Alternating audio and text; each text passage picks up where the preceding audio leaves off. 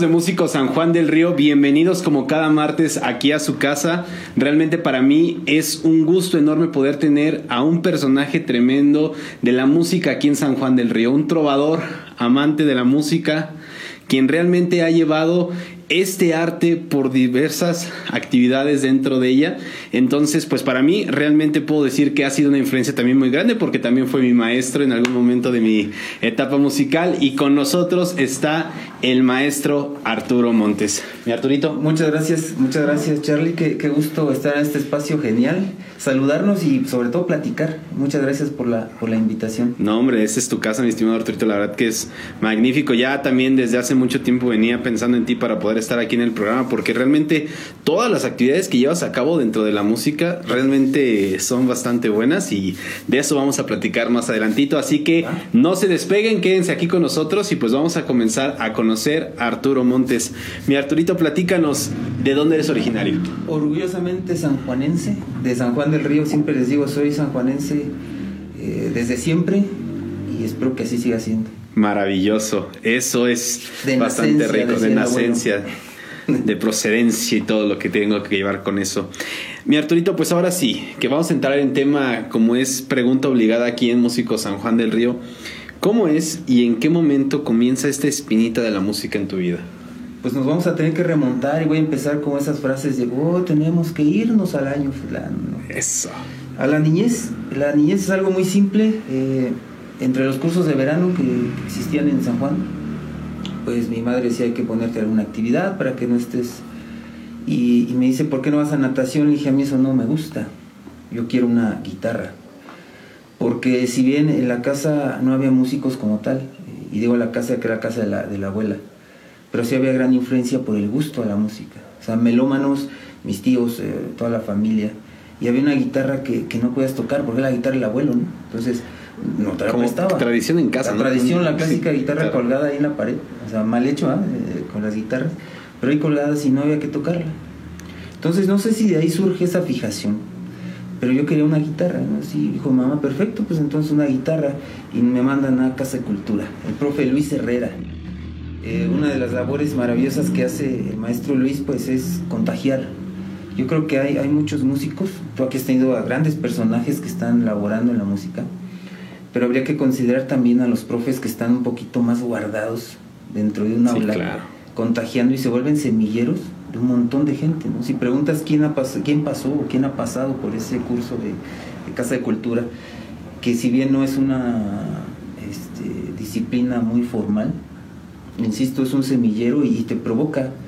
Entonces yo voy ahí, tendría 10 años, 11 años, y pues aprender las canciones de rondalla, ¿no? Ese es, eh, que era Los circulitos. los sí. círculos armónicos y todo, y aprendí ahí lo básico. Prácticamente ese fue eh, lo que detona eh, ya mi encuentro con la guitarra. Vienen algunas pausas, en la secundaria todos tenemos clases de, De música. en las que no aprendemos nada. Ese, es- ese es de ley. Es de ley. ese es de ley.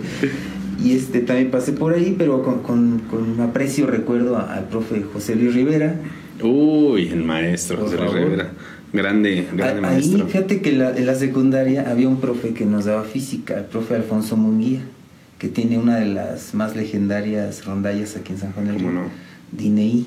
La de. El profe Alfonso, creo que aprendí más en la clase de física con el profe Alfonso, este, aprendí más guitarra que, Que en la misma clase de ajá, música. que la misma de música, porque la música, como según ya sabíamos en lo que el profe José Luis andaba ahí viendo los demás, nosotros andábamos Pues sí, ya típico, en ¿no? Cotorreo, ¿no? De, de secundaria. Y a- años después vuelvo a Casa de Cultura otra vez con el profe Luis. Me, me invitó, tuve el honor de que me invitara ahí a formar algunos eh, tríos, a conocer música latinoamericana, la música cubana, con él conocí.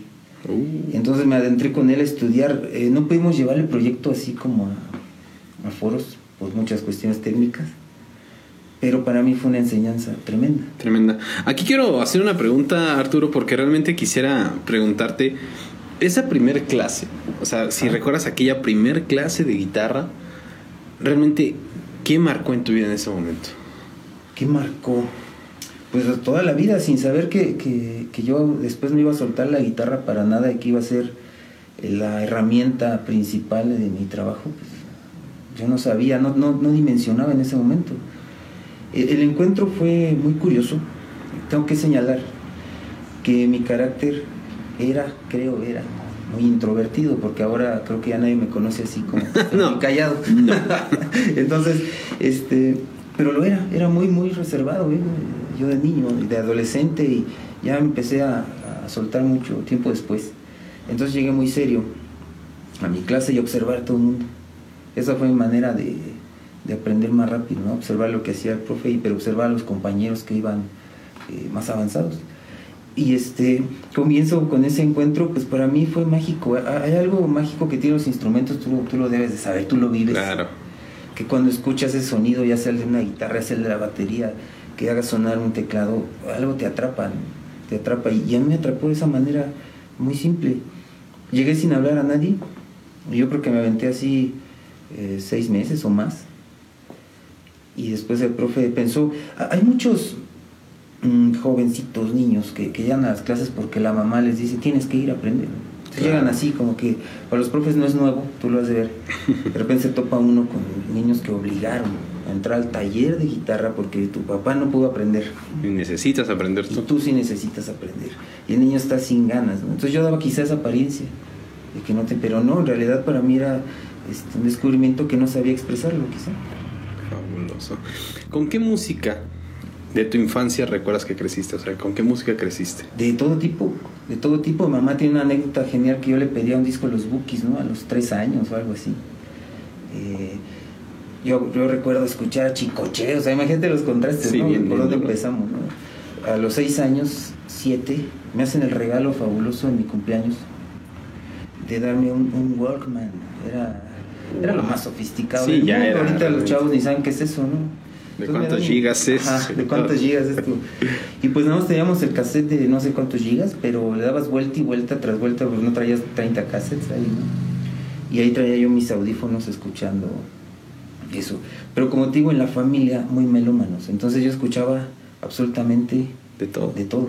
O sea, uno de mis tíos escuchaba banda, eh, otro le cantaba la música española, este, mi tía escuchaba el pop, ¿no? el, el pop de, de la de moda, por así decirlo.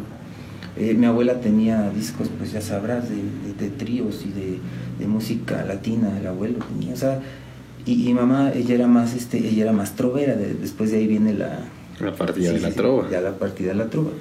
Oscar Chávez, Alberto Cortés, Cabral, que eran los, Los grandes pilares. los grandes pilares de- del canto nuevo, de, de ese canto de autor. Entonces ahí es donde ya comienza esa influencia. Pero yo escuchaba y he escuchado hasta ahora de todo. O sea, no, yo no discrimino. ¿no? La música tiene que ser este, transgénero. Sí. La música tiene que tener límites. Creo que toda te puede aportar algo. Incluso aquella que ahorita consideramos un poquito mm, negada para muchos Claro. músicos. Para no decir el reggaetón, que van a apedrear. Ah, bien, bien hablado. Pero, bien. pero algo aporta, ¿no? O sea, algo aporta. Quizá No, es- ritmo eh, o algo. Y además la música es un reflejo de la, de la sociedad, mi Charlie.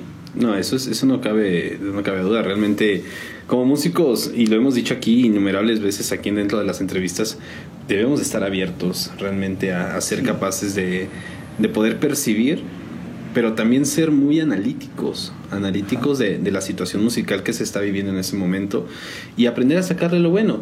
Realmente, a la vuelta de la esquina, tal vez eso que aprendiste te saca de algo apuro. A- algo sirve, ¿no? A- algo, insisto, algo aporta. Incluso lo, que, lo más grotesco que llegues a escuchar. Porque sí hay música con un discurso grotesco, es una realidad.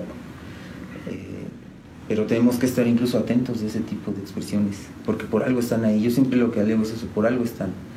Porque si hablamos de los famosos narcocorridos ya satanizados, dices, sí, pero vienes de un contexto social, surge esa música de un Claro. contexto social que pues entonces observa, No viene de la nada. no viene de la nada exactamente, y también la cuestión está de los ritmos de, moda. De moda. Sin duda alguna, realmente la música siempre va a hablar por la sociedad y siempre va a tener que decir algo nuevo, Y es el reflejo, claro.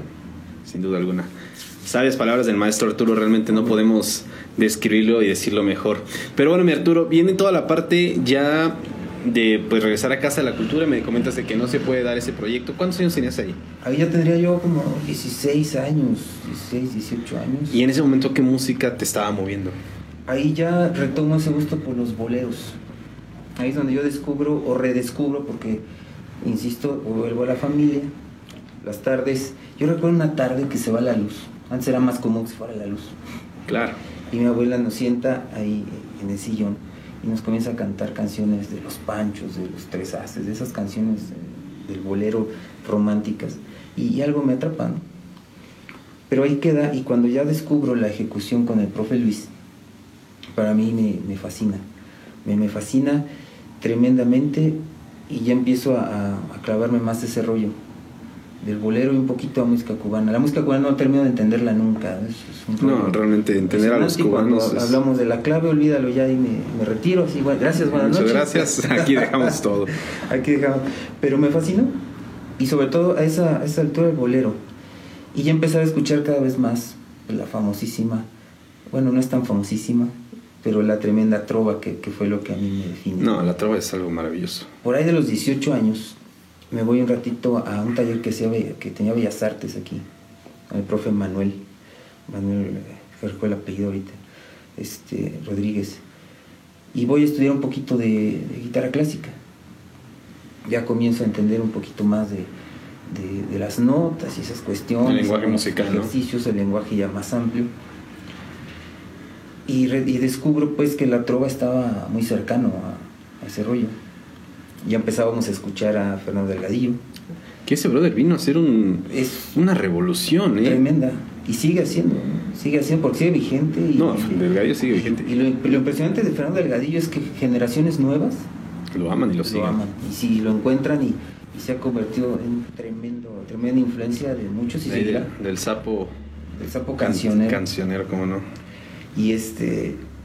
Y entonces vuelvo a los discos que estaban ahí, esos discos que tenía mi madre guardados, que siempre escuchó, de Cabral, de Cortés, y Oscar Chávez. Oscar Chávez ha sido, eh, yo creo que el intérprete que más admiro por, una, por la valentía en la música de protesta, que hay que reconocerle, no cualquiera se atreve, y él lo hizo y lo hizo bastante bien.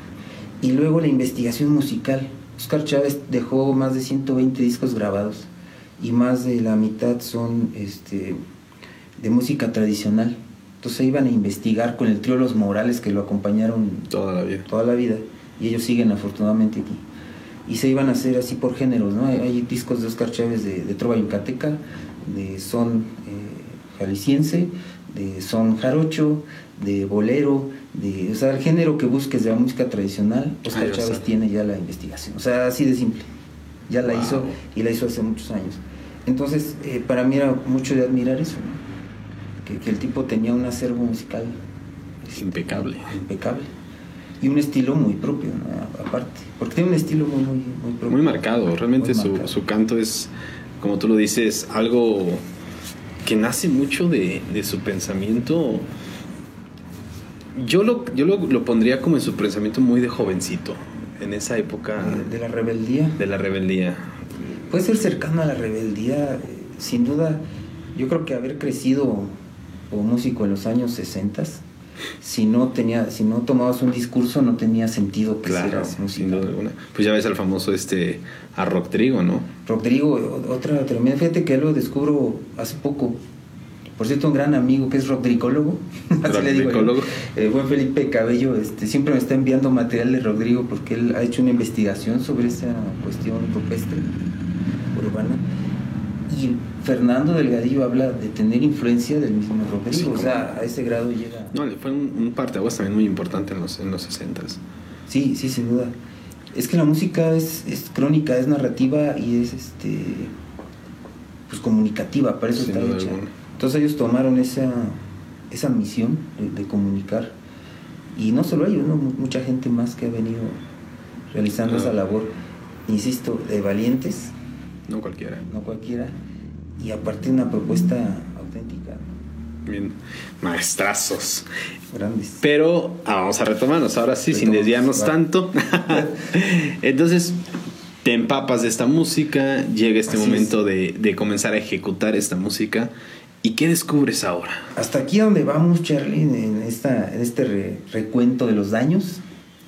Este, estamos hablando, como te dije, del primer encuentro, de que comienzo a, enamorarme sobre la guitarra, eh, empiezo a estudiar un poquito más nunca tuve, he tenido una, una formación profesional en ese rollo de la música, he sido más, les digo, yo soy más necio que virtuoso.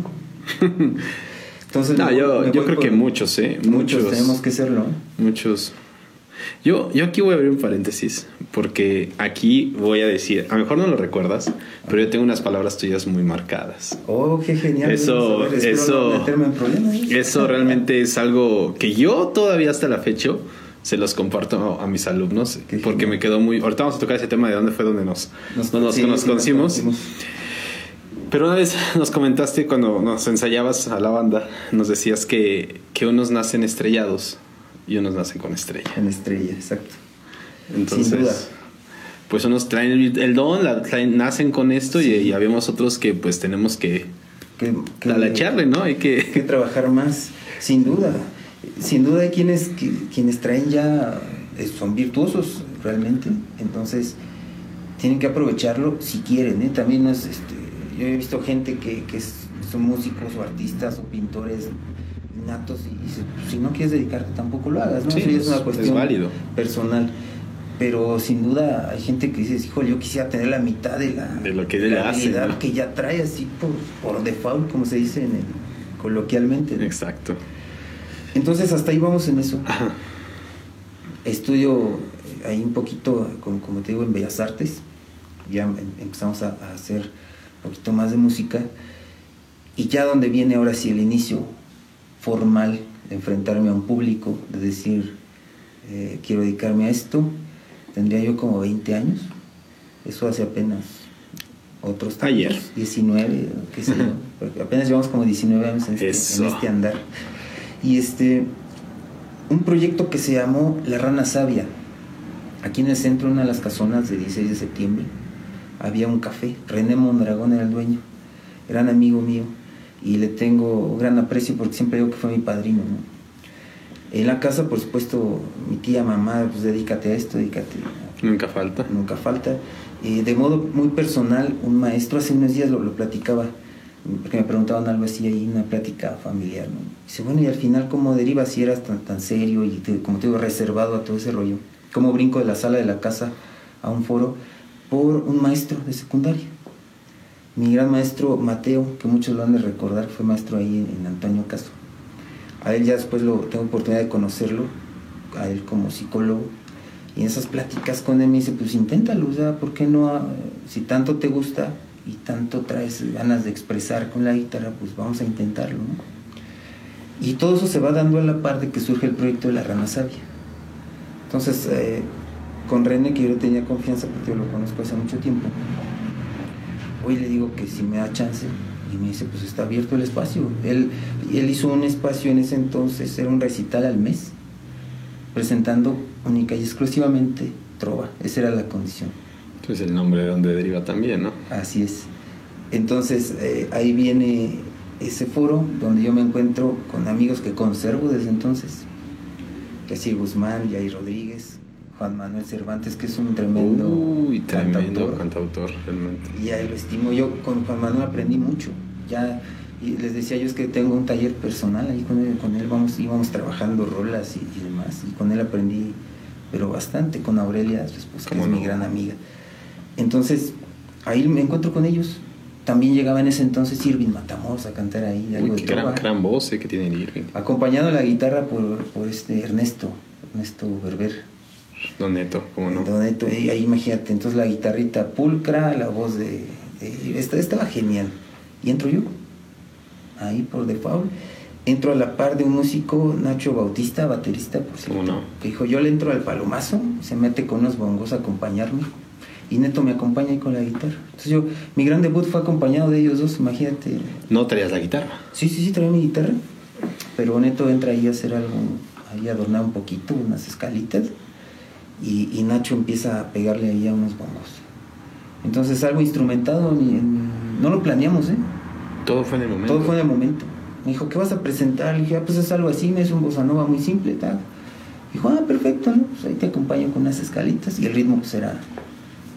Y así nos lanzamos, ensayamos una hora antes, o sea, ensamblamos las... Eh, me tocaba, creo que tres rolas, cuatro rolitas, ¿no? Entonces, pues vas. Así, a la brava. A, a, a como debe hacer las cosas y no. Sí, pues señor, el ruedo, al, como matador, ¿no? Y yo con miedo terrible, ya en un foro ya llegaba mucha gente, cada era el último domingo de cada mes. Wow. Yo empezaba a llegar mucha gente y pues me enfrenté. Y a partir de ahí la magia esa que se vive, tú, tú lo sabes, eh, en un foro, en- con la gente, la respuesta inmediata, el aplauso eh, y sobre todo el poder haber expresar ya por fin, pues de ahí no me volví a bajar de los foros.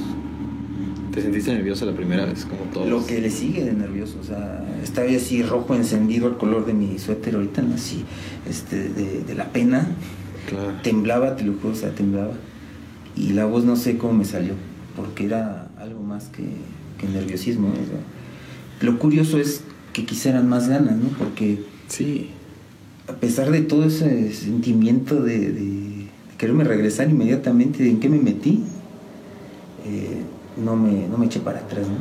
Pues es que realmente ahí es donde, donde se corta un músico es ahí. Es en, lo- en los escenarios. Debe- debemos No admitirlo, ¿no? que no hay ensayos, No. podrás hacerla...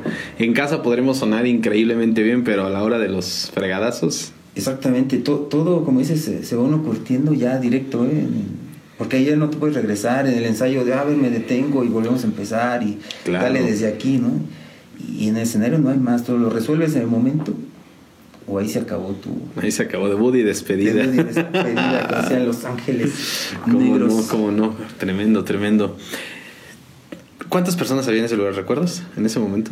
No sé, había más de 200 personas, 300, llevaba ya algo de gente. Para ser un foro cultural. Ya- llevaba- ya era algún número, llevaba ¿eh? Muy buena afluencia tenía.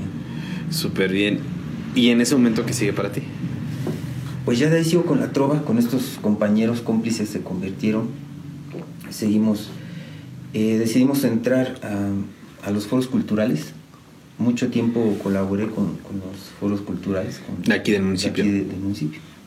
Y nos abrió la puerta, a mí me han adoptado eh, maravillosamente, me ha dado mucho trabajo. Tequisquiapan. Tequisquiapan es un foro Tequisquiapan tiene algo. Es- es- es- pues yo creo que es la magia, ¿no? Por eso es pueblo mágico. Esa es la magia, porque pues ya si ves el pueblo, no sé. Digo que ya no, ya no hay miedo, tanta magia. Pero la magia yo creo que es el ambiente que genera, ¿no? Y las cosas que, que provocan. Porque hay mucha gente trabajando en Tequisquiapan hace mucho tiempo, provocando ese tipo de, de cuestiones, ¿no? Festivales y demás. En ese entonces un sanjuanense, maestro, eh, él tenía a cargo eh, algo en, en un puesto de cultura allá en, en Tequis. Entonces viene, nos ve. Aquí voy a, voy a comentar algo que, que platico mucho. Adelante, adelante. En esos años, la trova se vuelve popular gracias a un personaje que es muy odiado entre muchos trovadores, que es el famosísimo Nicho Hinojosa. Criticado por muchos trovadores. Yo les dije, pero por Nicho teníamos trabajo muchos, ¿no? O sea, Sin duda alguna.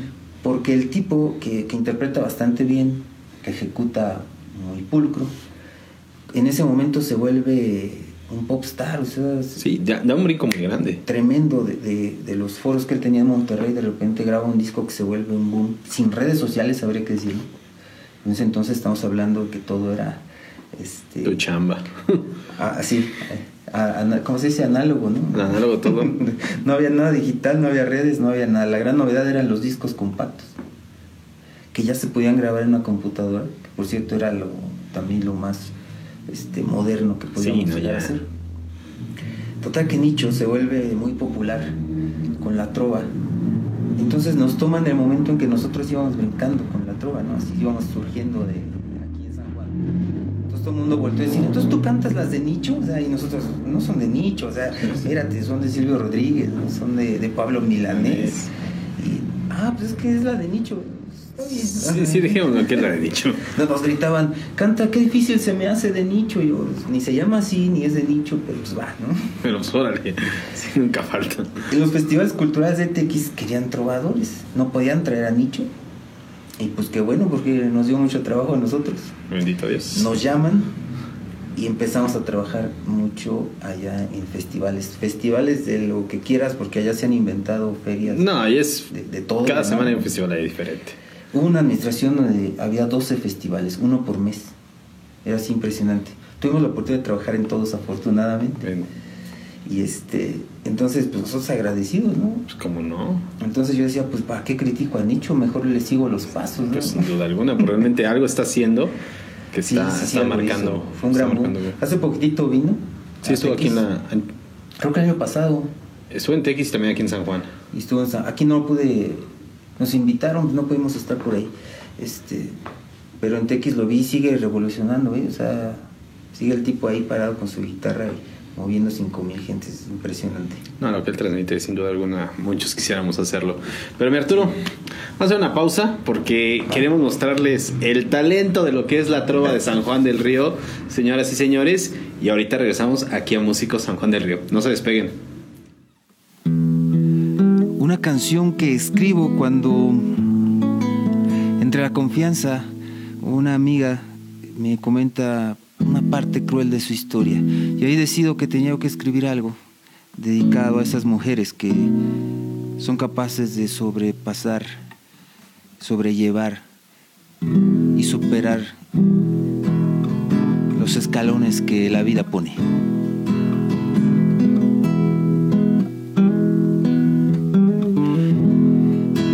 Que nada y después de todo, quiero que tú sepas que cuentas conmigo de cualquier modo.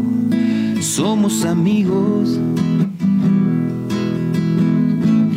Que si hubiera una forma de volver el tiempo, de ajustar los momentos, no dudaría en buscar la medida para evitar tus heridas. Pero a veces la vida nos deja sin salida, con el alma cautiva, sin mucho que hacer, entre la espada y la pared. Pero mírate bien, aún sigues de pie, no estás vencida, nada pudo quitar de tu alma y tu piel la belleza y la sonrisa. Pero mírate bien frente al espejo, desnúdate, encontrarás a una mujer completa, fuerte y decidida. Pero mírate bien, tus ojos reflejan la ternura en tu ser, las ganas de creer y de vivir sin miedo.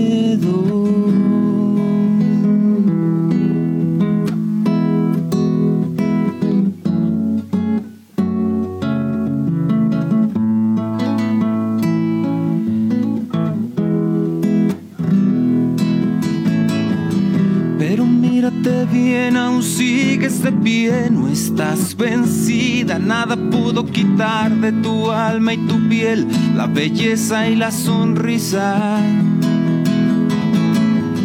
Pero mírate bien frente al espejo, desnúdate, encontrarás a una mujer completa, fuerte y decidida.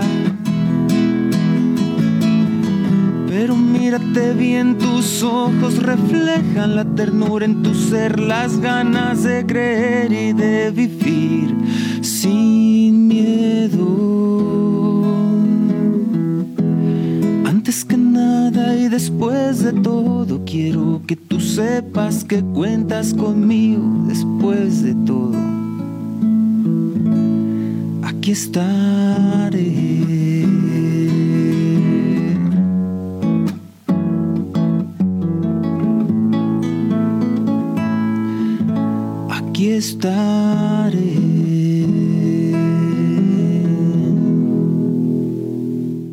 Amigos, pues regresamos aquí a Músicos San Juan del Río y ¿qué les dije? Que realmente esto está muy cool y realmente tener aquí al maestro Arturo sentado al lado mío sin duda alguna es una experiencia única y que realmente los que se prestaron ahorita atención al numerito que presentó, puro sabor sotototote.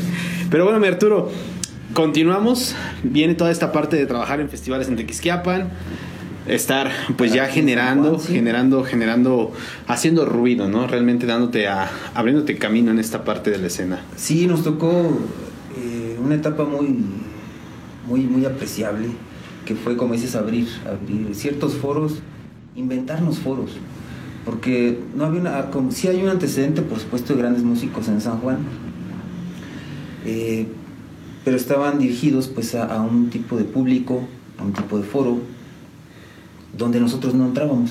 O sea, llegábamos, te digo, afortunadamente estaba de moda la trova, ya lo habíamos comentado, pero no hay un foro, ¿no? Que dijera, aquí necesitamos un trovador. San Juan del Río no ha sido un lugar de peñas y no había cafés cantantes como tal, hasta este que, donde yo inicio, que, ahí ya se, se prestaba, ¿no?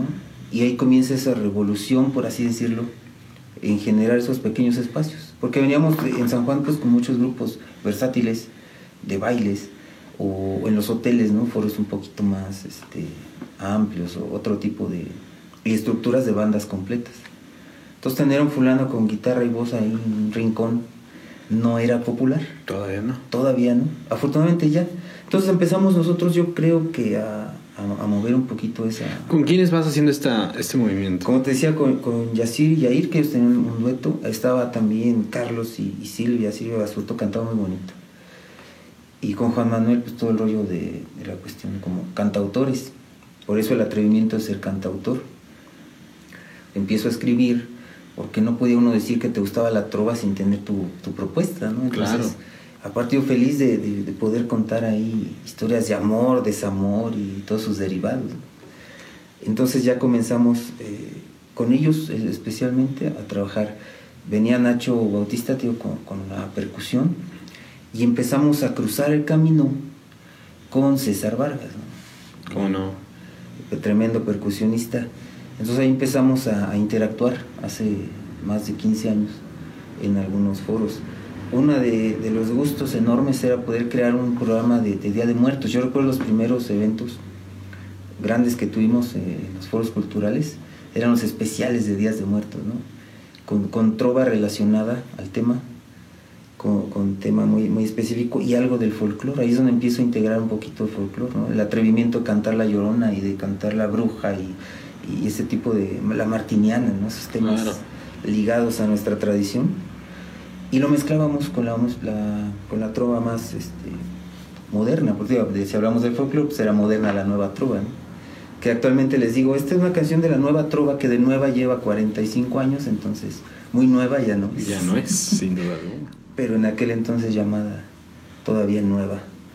Nueva trova. Entonces era muy, muy padre ir mezclando canciones de, de Serrat, de Joaquín Sabina, que es uno de, los, de mis autores favoritos, irlo mezclando con, con ese folclore. Y eso fue yo creo que de los eventos que más este, empezaron a marcar y ya más el encuentro con, con estos percusionistas, ¿no? sobre todo con César. Entonces, era percusión, guitarra. Ajá, y nos acompañaba con, con los coros, había luego dos, tres guitarras, nos acompañaba por supuesto Juan Manuel. Entonces ahí Uy, era, una, agasajo, era una reunión de amigos montada al foro al foro de... de ¿En dónde hacían esos eventos? Mira, de- yo recuerdo los primeros festivales de muertos se hicieron en el Calvario, el 2 de abril, ¿Cómo no? ahí se montaba el, afuera de la iglesia, ahí se hacían. Y nosotros, eh, lo que te decía, inventábamos foros, ¿no? Entonces decíamos que, que nos prestaran el, el- Antes le decíamos centro histórico, que es donde estuvo la biblioteca. Mm. Es un antiguo edificio que fue casa consistorial y toda una hist- historia tremenda, fue cárcel, fue... Y ahí se realizaban pequeños eventos. Dentro del espacio había un jardincito, Sí, ¿cómo no? una galería, una galería pequeñitita. Entonces, esos eran nuestros foros pues, ideales, ¿no? Porque habrá que decir que la trova no, no concurrían este, 80 mil gentes a bailar Sí, sí, sí, sin duda con nosotros, alguna. ¿no? Pero iba gente que, que con público muy específico. Amante y gustoso de Y empezamos en la galería y luego nos tuvieron que prestar el patio porque iba cada vez más gente. Y, y ahí nos eh, inventábamos especiales, ¿no? Homenaje a Delgadillo, homenaje a, a Alejandro Filio, el homenaje a, a Milanés, a Silvio. Entonces ahí nos tenías este, buscando cada vez mayor repertorio. Y ahí empezamos a mezclar también ya cuestiones de, digo, como cantautor. Claro, ¿de qué año estamos hablando ahorita? Como del 2003, 2004 más o menos, yo lo recuerdo, porque recuerdo que en el 2003 tuve el atrevimiento de presentar un disco. Grabaste un momento en ese disco. Así es, como te decía, en una computadora, como Yacir me hizo favor de, de grabarnos, con un micro así, este, nada profesional, y todo en directo, o sea, no, no había manera de editar audios ni nada. Y hice yo la portada así en diseño ahí la casa y, y impresión, todo completamente Artesanal, para no decir mal hecho. Y este, y todo el atrevimiento me recuerdo mucho del 2003, de con una gran amiga, Patti de la Peña, que trabajaba ahí en Cultura. Ay, cómo Dijo, no. Lánzate, o sea, hazlo, o sea, tus canciones, muéstralas, ¿no? Para eso Era un disco inédito totalmente. Completamente, sí. Presenté 10, 12 canciones eh, mías. Por ahí andan todavía, por- debe haber algún registro ahí, guardadas. De las Wow. cuales por ahí uno o dos conservo todavía. Ahí andan girando. Entonces la- las grabamos y presenté un disco original. Autor de todas las rolas y las desafinaciones, todas eran mías. ¿Y cómo fue recibido? No, pues yo creo que no fue recibido, ¿no? Es un, es un, es un caso muy extraño. Fue recibido y valió la pena en el momento en que iba yo presentando. Y, y de eso hablaba hace unos días con alguien que, que tú escribes una rola contando una historia, que, como fue la rola que presentamos hace ratito. Eh, esa historia es una historia personal eh, que quise escribir a, a- a un amigo y al final se convirtió en varias amigas que coincidieron en, en la misma historia de esta rola que presentamos. Y pues tú la muestras. Y un día me pasa con Juan Manuel algo. Esta rolita que se llama Sin Miedo, se la mando porque él me asesoró, ¿no? Así, eso ya fue en el segundo disco, porque ya teníamos 12. Ah, maravilloso, maestro. Entonces, y todo para explicarte lo del primero, el recibimiento. Un día pasa que, que mando la, la rola, se la mando a Juan, le digo, chécala porfa, me dices dónde está terrible y dónde está este, escuchable y dónde... Me dice, esta canción quedó muy bien y me, dice, se la puedo mostrar a una amiga. Dije, adelante. Y recibo como mensaje de la amiga diciendo que la rola, que tal pareciera que lo había escrito para ella, ¿no? Una persona que yo pues, nunca había visto, no nos conocíamos en absoluto. Y se dijo que es la canción de su vida, que, que lloró a escucharla y que se adueñó de la canción y que es de ella. Wow. Entonces, supe en ese momento que ese es el recibimiento que uno espera, ¿no? Que aunque sea una sola canción, una sola persona que la recibe y diga la canción es mía, ya valió la pena. Es que cuando realmente Entonces- no sabes para quién compones. No, no sabes. Joaquín Sabina dice, hace uno autorretratos al portador, ¿no? Exactamente. Se lo dejas ahí y la gente se lo apropia. Entonces en el primer disco tuve experiencias así, que presentábamos en el forito, y alguien se acercaba al final a comprarnos los discos. o sea, me decía, es que quiero esa canción que cantaste ahorita, porque que habla de mí, porque coincide en mi historia, porque me recuerda a no sé quién. Te identificado, te Entonces, atrapa. eh, sí, y tengo no puede, no, no eran, o sea, no vendimos 100 mil copias, ¿no? Pero como tú lo dices, 10, no tú lo dices, o sea, con- uno, Pero con uno, para mí, yo aprendí eso, que con una persona que adoptara tu música, ya había valido la pena escribirla. Sí. Y así seguimos, no tenemos recibimientos de 100 mil gentes comprando nuestros, nuestras rolas, pero insisto, con una historia este, es suficiente. más que suficiente. Sí, sí, Qué- con qué mágico. Realmente es un proceso, el, el, el ser cantautor, realmente los que lo llevan de profesión, como tú en el caso, mi estimado Arturo, como tú lo dices, ¿no? Son, son autorretratos al portador, ¿no? O sea, Así son- es. Porque no sabes, o sea, realmente no sabes en el público quién la está escuchando ahora con las benditas redes sociales, a quién está llegando, hasta dónde está no llegando. sabes hasta, hasta dónde. Realmente el llega. alcance que puedes llegar a tener es magnífico, ¿no? Pero creo yo que esa es una de las satisfacciones más grandes como músico que te puedes llevar, Sí, realmente. Sí, la reacción inmediata es, es la magia de. de Pero este aquí viene la pregunta obligada. A ver. ¿A raíz de qué vienen tus composiciones? ¿A raíz de qué? Normalmente escribí historias románticas. Hay una etapa donde eh, ya anda rodando en todo esto, a raíz de la rana sabia, nos empiezan a invitar a la radio y qué sé yo. Tuvimos oportunidad de estar con Emanuel Fandiño, que él tenía un programa de radio. Estoy hablando de, híjole, de- ya estoy este, describiendo toda mi vejez. Hace muchos años fuimos como invitados a promover estos recitales y le gusta a, a Emanuel y nos dice, ¿por qué no vienen más seguido? Y no, no nos dijo dos veces.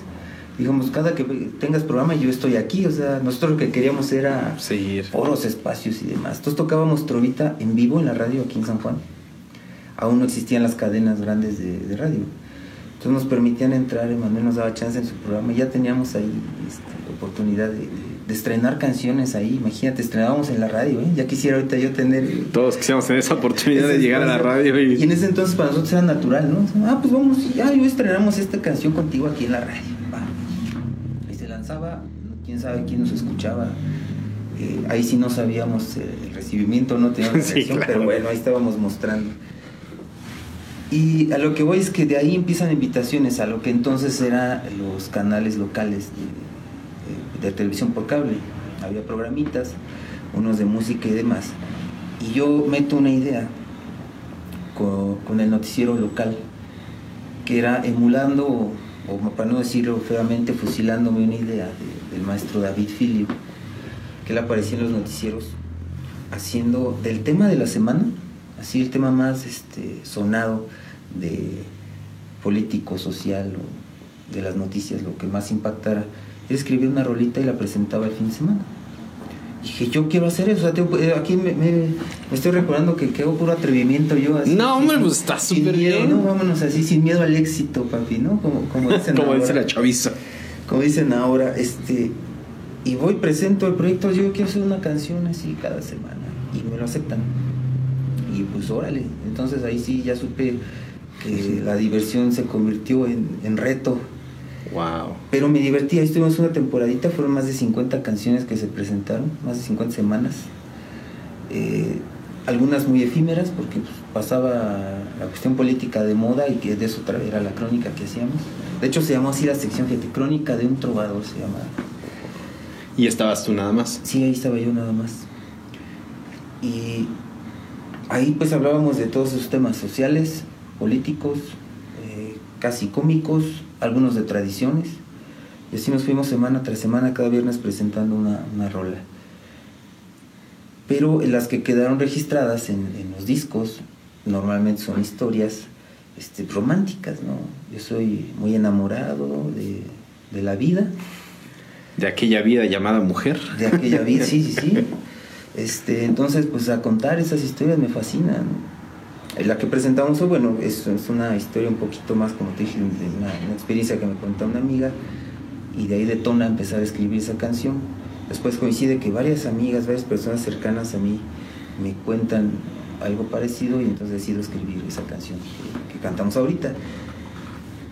Pero también tengo entonces esa parte de, de esas crónicas informales que experimenté en ese, en ese proyecto. Un proyecto que me dejó una satisfacción hablando de, de acercamientos, que un día me topo con, con un músico tremendo que es ahorita y me dice que él de niño podía ver la sección esta, ¿no? En el, en el noticiero que le llamaba la atención. ¿Quién era?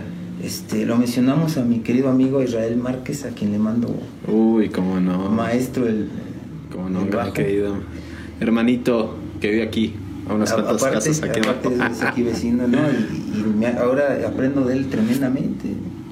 Yo tengo la oportunidad de, de trabajar con él últimamente en el proyecto, él nos acompaña. Y este, y él me decía es que yo cuando estaba niño pues veía la sección, ¿no? Entonces le dice que le llamaba mucho la atención ver que alguien apareciera ahí haciendo trova. Porque él, él es muy amante de la trova él- también. Sí, ¿eh? sí, sí, es, es muy, es muy trovero. Su Junto papá, con- super trovero. Junto fue con Fernando, con. Casolio, Eh, pero Carsolio no es trovero, él nomás es este Miguel Insuncero. Miguel Insuncero.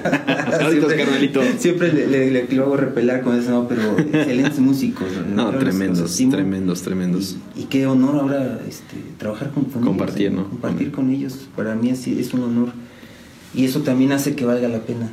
No, yo creo que aquí el, el movimiento, como tú lo dices, ¿no? Caemos otra vez en el punto de tu música no sabes a dónde está llegando, pero sobre todo, o sea, que sin querer también te vuelves un semillero. Eso también es, Sí, eso es grandioso. cu- Cuando Israel me cuenta eso, le dije, me llenas de, de mucho honor, de qué lujo, ¿no? Saber que, que, que, que tu trabajo motive. O sea, quizá, insisto, no, no vas a transmitir la técnica, no vas a transmitir, pero transmites en parte las ganas, ¿no? Es decir, atrévete, vamos a, tienes que hacerlo. Y, y eso, yo creo que es parte del músico, cualquier persona que esté cercana a, a un trabajo artístico si no estás pensando en cómo motivar a, lo- a la generación que viene, a, a los, a los que te están observando, no tiene ningún sentido, ¿no? se vuelve hueco. O sea, no puedes nada más andar maquilando porque tú lo sabes, si agarras y, y te pones a leer lo que te escribieron ahí, perfecto, lo maquilas, lo trabajas y listo. Pero si no estás pensando en transmitirlo, en que alguien más eh, le dé le dio otro brillo a lo que estás ahorita Exacto, presentando. pues ahí no, quiebra no todo. sí, ahí rompes, rompes la magia de, de- de- de este trabajo maravilloso, ¿no? de encuentros, porque es un, es un trabajo de encuentros, como decía hace rato, nosotros no, no es la primera vez que nos encontramos, Charlie, y eso me da mucho gusto, Sin duda alguna. que, que nos vamos encontrando en el camino. y- Y eso es algo, algo maravilloso. Pero bueno, viene esta parte ahora ya de, de pues todo este boom, promover la música, promover su, su arte, promoverse a sí mismo, ser representante, ser toca hacer de de todo, todo. realmente. Pasa, me imagino que termina esta temporada Sí. de las crónicas Sí, pero un poquito rápida, pero aún así pues fueron Maravillosa. unos meses bien intensos y, y de mucho aprendizaje. Y después, ¿qué sigue para ti? Todos van ligados, ¿eh? porque hay muchas cosas que hicimos al, al mismo tiempo. En ese entonces pues seguíamos aprovechando ese cuadro que nos daban. Nos invitaban otra vez a más. a- ya, ya empiezan a invitarme un poquito a estos eventos sociales. Ya, ya empieza ahora la Ya parte ya esa parte comercial que Exacto. normalmente decimos el hueso, ¿no? famosísimo hueso. famosísimo hueso que, que es lo de lo que vive uno, esa es la realidad. Muchos de estos foros culturales eh, son puro amor al arte. La mayor parte hay que, hay que reconocerlo. Eh, sí, hay, eh, hay veces que en eso en ese entonces había veces que invertía más uno que, No, eso es, eso es que necesario. la Eso, ganancia es que económica, pero obtienes una recompensa en muchos otros aspectos. Exactamente. Que, que yo sigo al inicio es bien sabido que la carrera del músico es de inversión. completamente. Sin duda alguna, a veces, pues sí, yo lo hice porque lo llegué a hacer de, pues ahí está el espacio, lo quieres, Sí, tenlo, ¿no? Y pues bueno, hay que atorarle porque de algo, por algo hay que empezar y por algo hay que empezar. Entonces, eso es bien sabido y realmente, pues yo creo que va a seguir siendo hasta que realmente no haya una revolución en este sentido del Pues- arte en pues México, ¿no? Tenemos que, también tenemos que provocar eso, ¿no? Como músicos, de defender mucho eh, el oficio, el oficio. Hay, hay que defenderlo, hay que, hay que proteger eso. Y esta es, también va a ser parte de, también de ustedes que van ya revolucionando No, hombre. y mejorando mucho el, el nivel aquí en, en Ya, San Juan. Eso ya. está genial. Ya me considero yo ya, ya grande de, a comparación de los chavos que vienen ahora empujando y, Y vienen tremendo, ¿no? No, vienen. Eso debe pasar. eh, con nosotros no había, simplemente estamos hablando que no había la facultad de Bellas Artes en San Juan del Río. Sin duda cuando, alguna. Cuando yo fui joven. Eh, es, es relativamente nueva. De hecho, no te toca a ti todavía la facultad. No, a mí, Entonces- yo, yo me fui a la facultad, a Querétaro, y fue dos años después hasta Que- que, se, se abre aquí, que abre aquí, con justamente estuvo Paul, Paul Montero la semana pasada, aquí en entrevista, no, antepasada, perdón, antepasada, eh, aquí en entrevista, él es primera generación de esa de facultad, esa facultad, pero no existía. y no existía sin duda No alguna. existía, te digo, solo teníamos talleres, algunos sí con Bellas Artes, pero era lo más cercano. Ya después había que pensar en ir a la ciudad de Querétaro y demás. Entonces, eso iba limitando a que mucha gente. Pues realmente San Juan del Río en ese momento era como muy, muy limitado en ese aspecto. En ese aspecto sí, pero aún así te digo, había grandes músicos ya. ya No, no, no, ya- ya todo. son- Entonces, nomás que había un- un- una peculiaridad, la mayoría de todos esos músicos tenían una profesión aparte.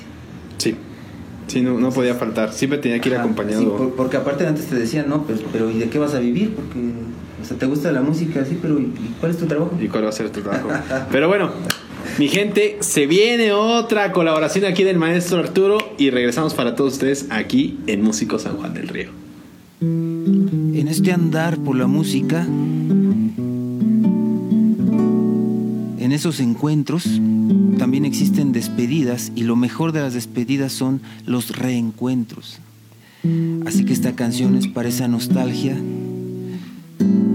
para esos amigos, amigas con los que nos hemos vuelto a encontrar.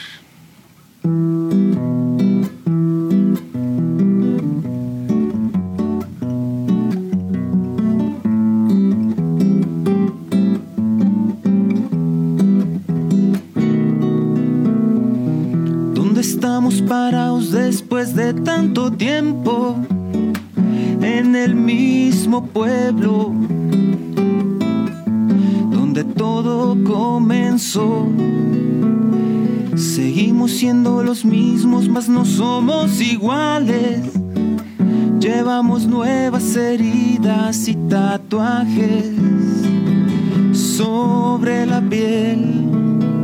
Cuéntame qué fue de tu vida. Dime qué fue de aquella rebeldía que un día nos unió. Cuéntame qué fue de tus sueños. Dime si acaso en el camino alguno se perdió.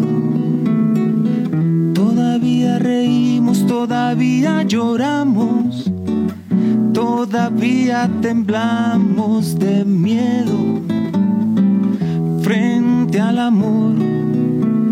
Seguimos siendo los mismos, pero ahora más necios, aferrados y fuertes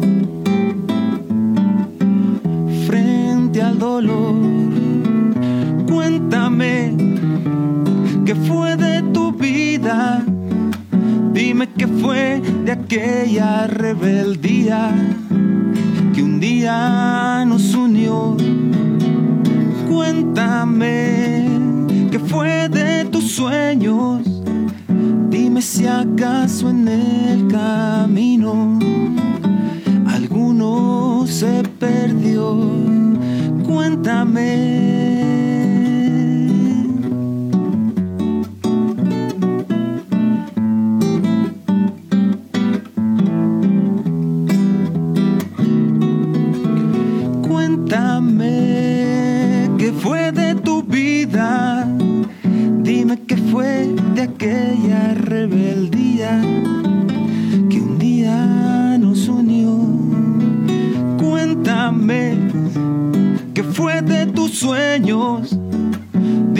Acaso en el camino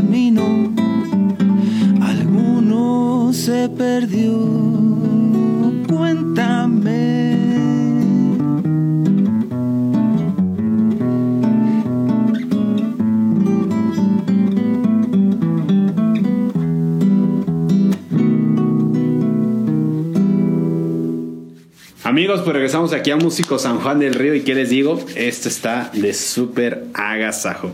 Pero bueno, mi Arturo, entonces viene toda esta parte de, de estar en mil y un lados, estar haciendo mucha música, estar Sí, creando.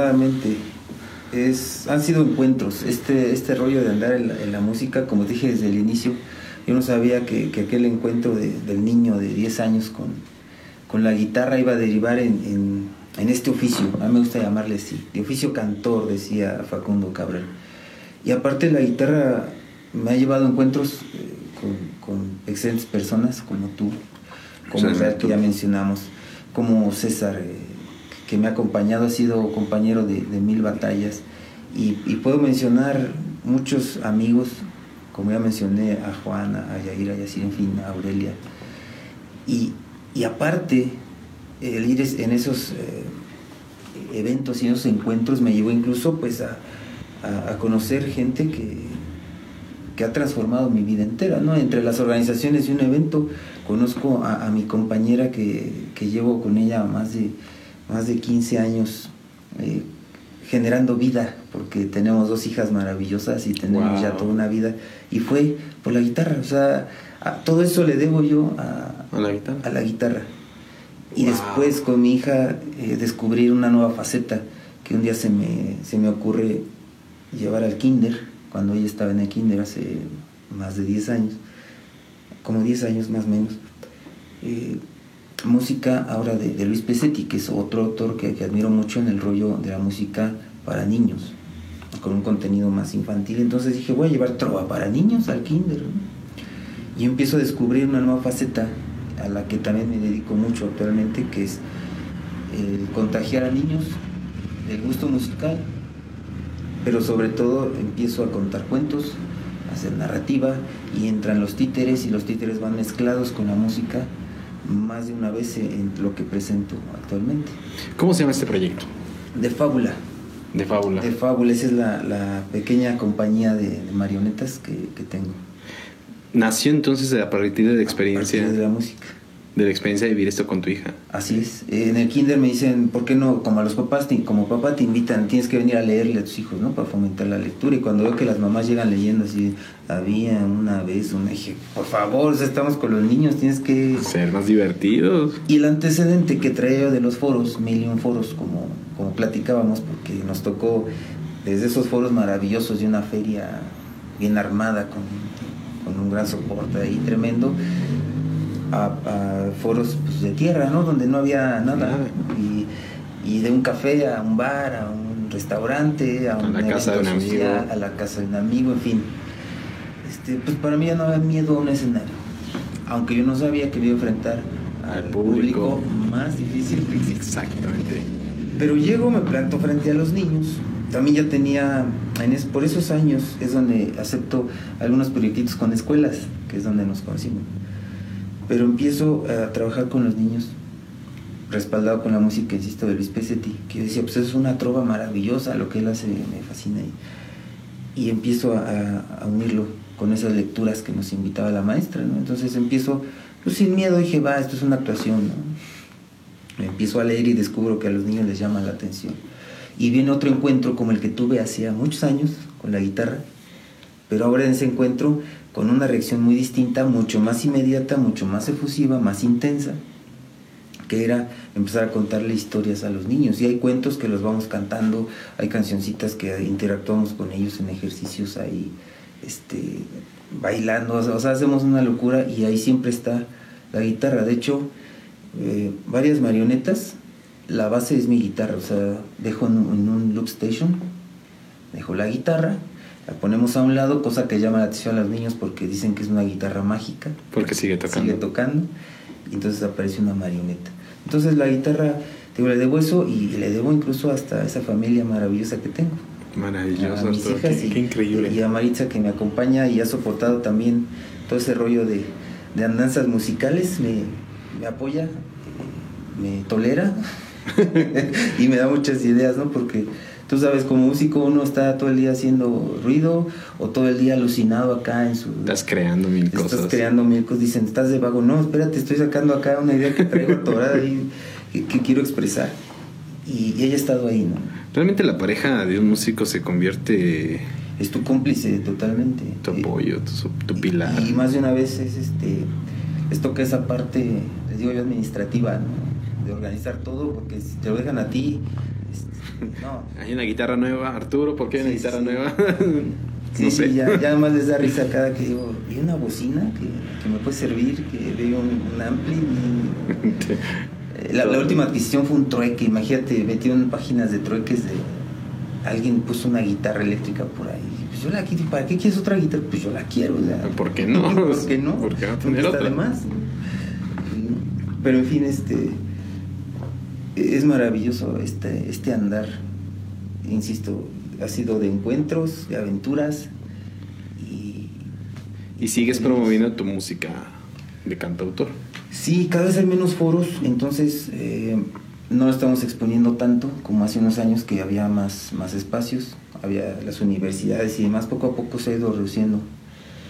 Pero sigo por ahí, este, como hoy que, que he compartido música pues mía completamente, cancioncitas que, quería compartir contigo, Muchas gracias, este, que me hace este espacio genial. Dije, pues hay que llevar algo, ¿no? Como, como dice, soy cantautor y me pongo a cantar este, las mañanitas. Una de Nicho Hinojosa. Una de nicho. Una de nicho. No, es maravilloso. Realmente la música que haces, la música que promueves, la música que te nace del corazón y del alma, realmente es algo maravilloso, mi Arturo, porque pues yo la oportunidad de, de escucharte desde aquella vez que, que nos conocimos, que fue yo estando en la prepa, recuerdo muy bien, Sí. primer año de prepa. Arturo, para los que no saben, Arturo fue mi maestro de ensamble de banda. Yo me Sí, acuerdo por ahí un proyecto que entramos al quite. Creo que nadie soportaba a estos chamacos y los maestros iban huyendo. y, y un día me habla y dice, oye, ¿no quieres entrarle? Y dije, pues va, eh, otro atrevimiento, como te decía, otro, pues va, me lanzo, vamos a, A ver qué onda. A, ver qué onda. Y pudimos estar un ratito pequeño, un semestre, algo así. Sí, Fue una, una buena experiencia. Ahí los proyectos no, no empataron mucho con, la, con el instituto. sí, sí, Así sí, yo traía recuerdo. unas ideas y eh, ellos otras. Entonces ahí empezamos como a, A ver qué onda, Sí, ¿no? sí, sin conflicto, pero dije, creo que no, no cuadran mis mis Sí. ideas que podíamos llevar.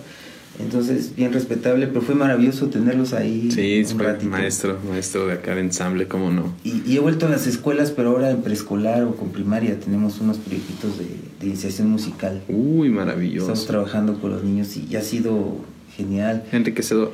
súper. Y nos han ligado a proyectos literarios. Acabamos de, de concluir un proyecto que va ligado a un libro infantil que se llama este, Una zarigüeya en mi mochila. Esto es un proyecto enorme de fomento a la lectura y a la escritura, o sea, provocando que niños de, de segundo año que apenas están este, terminando de aprender a escribir, ya escriban historias.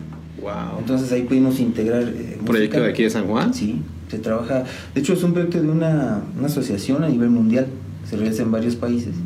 Y en México eh, hay maestros, no todo el sistema educativo está tan mal como creemos. El sistema público, me refiero. Escuelas eh, privadas que trabajan de una manera excepcional.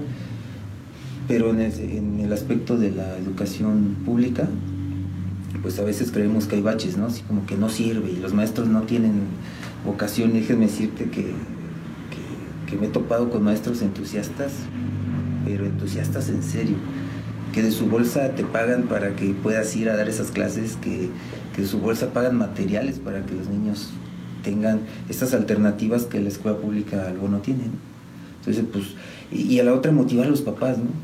O sea, cooperen, que sea poquito, pero vamos, vamos a hacer que venga un maestro de música al salón y que la música sea parte de la enseñanza y eso los hace también a ellos crecer y a uno, pues, como dices, es enriquecedor a más no poder. Sin duda alguna. Y entonces tuvimos ese proyectito, digamos, el libro, eh, tuve la oportunidad de hacer un par de canciones para el libro, escribir Wow. ahora para niños, escribir basado en esa historia y unos ejercicios maravillosos que hacemos con ellos y entonces he vuelto así. Aparte que pues las marionetas siempre me llevan a, a- a las escuelas, ¿no? a, a presentar el, el espectáculo, ese es mi, mi mayor foro, que ahorita está en pausa, por lo que ya sabemos. Sí, sí, seguramente se frenó. Pero ahí andamos, este, seguimos en, en esa, en esa búsqueda. Qué increíble, mi Arturo. Realmente es algo maravilloso. Sin duda, nunca me vas a dejar de sorprender por todo No. lo que, por todo lo que haces, todo lo que estás siempre movido, siempre promoviendo, siempre haciendo, siempre creando y no paras y no paras y no paras porque te veo, ¿no? En los proyectos, en todos los en que andas, que pues nos hemos topado, creo que sí, nos hemos topado. Sí, como que sí hemos coincidido, creo, en algunos foros. en algunos foros ahí estamos juntos, porque pues, realmente debo de admitirlo que pues, pues a todos andamos eh, siempre los sábados, como bien lo decimos, en el hueso y todos andamos Por de... no podemos vernos entre nosotros regu- regularmente. Es difícil ser público de los compañeros. ¿no? Exactamente, pero realmente se aprecia de una buena compañía, de una buena charla. Y pues lamentablemente llegamos a la parte que no quería llegar porque sin duda alguna se disfruta demasiado el estar Las aquí sentados y, y realmente platicar, charlar, recordar y de todo lo que van saliendo los que se van ligando y esta historia condujo a otra que también sucedió de alguien más. Entonces es algo increíble y es algo maravilloso. Pero antes de irnos, mi Arturo, me gustaría que nos pudieras decir en qué redes sociales te puede encontrar la gente para buscar todo tu material. Con mucho gusto. Arturo Montes, Facebook, ahí estamos, ah, así Arturo Montes, y por ahí viene el mote del palabrejero, que va ligado a esta cuestión de la narrativa. Y de Fábula, Arturo Montes, que es, es ahí donde subimos material únicamente de marionetas y cuentos. Yo quería tener dos cuentas, siempre les digo, una que era únicamente dedicado a las marionetas y la personal para subir cosas grotescas y groseras. Sea, es con Y todo. no me permitieron porque todo el mundo me busca en las dos. pues ya no se puede. eh, sí, sí. Esos alumnitos que, que de repente me van ligando en Facebook, no puedo yo subir este, los memes que quisiera. Sí, sí, sí. Pero ya les pasaré la nueva cuenta personal. entiendo. Eh, Pero ahí estamos en las dos. eh, eh, en eso eh, estamos colaborando mucho en las cápsulas para, para algunos comercios aquí, en, específico para un café.